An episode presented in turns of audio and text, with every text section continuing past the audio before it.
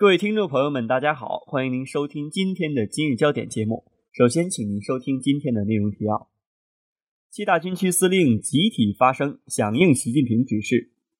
玉兔号虽寿命已满，但仍不会被放弃唤醒。中国女游客在大马酒店被疑似菲律宾叛军掳走。接下来，请您收听本次节目的详细内容。七大军区司令集体发声，响应习近平指示。综合港媒消息，《解放军日报》在第六、第七两版以跨版通栏标题刊出分别由军中十八位现役上将或中将撰写的署名文章。当中，除马晓天以及七大军区司令外，还包括总参谋部、总政治部、总后勤部和总装备部等四总部，以及武警、海军第二炮兵。国防大学、军事科学院、国防科技大学负责人等。文章中，十八位将领从多个角度阐释了习近平提出的中国梦和强军梦，表达他们支持习近平指示的态度。刚刚被巡视完的北京军区司令张世波在文中呼吁，牢记习近平提出的“依法治军、从严治军”的指示，强调法规是严肃的。无论是谁，都必须严格遵守法规制度，谁违反了就要严格惩处。同时，领导干部必须带头守法遵法，守住做人处事、用权交友的底线。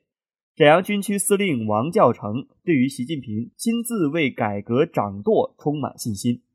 济南军区司令赵宗奇则敦促以习近平的战略要求统一思想。南京军区司令蔡英挺则表示，要学习习近平的战略思维、创新思维、辩证思维和底线思维。兰州军区司令刘跃军则盛赞习近平关于做好边防工作的指示，立意高、落点实、思想深邃、内涵丰富。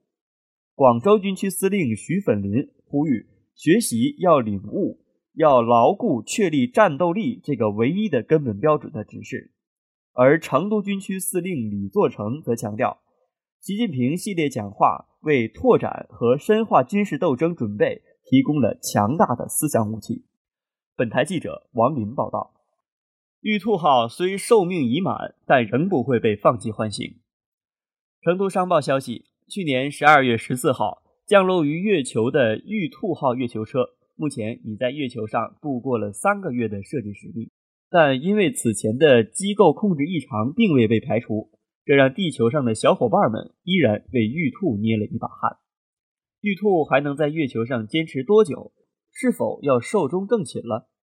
四月一号，探月工程副总设计师、中国航天科技集团科技委副主任于登云表示，玉兔号现在只是不能走路，大脑、嘴巴、心脏都正常。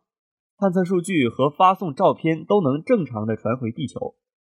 虽然三个月的设计寿命已满，但工作人员并未放弃对其故障的分析和排查。于登云告诉成都商报记者，三月二十四号，玉兔进入第四个月休眠期。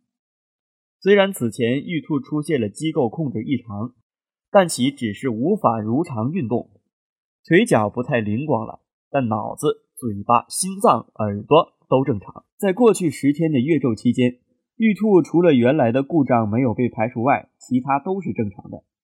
功能和原来相比没有太大变化，载荷也没有太大变化。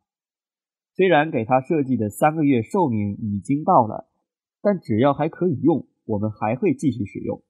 于登云说：“以前没有故障时，玉兔可以在月球上自由的行走，现在的状况是不能动了。”以前美国发射的火星探测器也曾出现过动不了的情况。现在工作人员并没有放弃对其故障的分析和排查，以后也有可能使玉兔在某种情况下恢复正常使用。因此，玉兔会被不停地唤醒，不停休眠，不停工作，直到完全丧失功能为止。本台记者段诗哲。中国女游客在大马酒店被疑似菲律宾叛军掳走。据马来西亚《北京报》消息，北京时间四月三号晚十点半，马来西亚仙本那一家酒店遭遇一伙武装人员袭击，一名中国上海籍女孩和一名菲律宾籍酒店员工被挟持。整个事件发生持续了十几，整个事件发生只持续了几十秒，快艇很快就驶离了。袭击发生时，酒店有六十名中国游客，其中包括老人、小孩。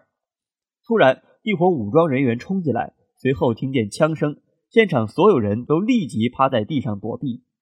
有游客听见了子弹从头上呼啸而过，随后武装人员将一名中国籍女游客和一名酒店女员工直接拖上快艇，然后驾驶快艇离开。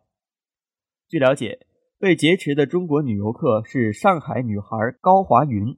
晚上十一点左右，当地武装警察接到报警后，赶到酒店侦缉案件，并派二十余名警察保护游客。四月三号早晨一点。游客回到酒店房间，有中国游客联系中国驻古晋总领事馆寻求帮助，希望被转移到安全地区。总领事馆有关负责人称，总领事馆在知晓此事后，立即启动了二十四小时应急机制。该负责人称，事件发生后，还接到了成都游客电话报告现场情况。目前，总领馆开通二十四小时值班电话。需要帮助的乘客和需要资助的家属都可以拨打这个电话。目前，总领馆一直密切关注此事的进展，并跟马来西亚政府等方面进行进一步的确认有关中国游客被劫持的具体情况，同时要求马方尽可能保护中国游客安全。本台记者王林、张明倩，今天的节目就为您播送到这里。导播宋涵，编辑段诗哲、王林，播音杨东浩。接下来，请您收听本台的其他节目。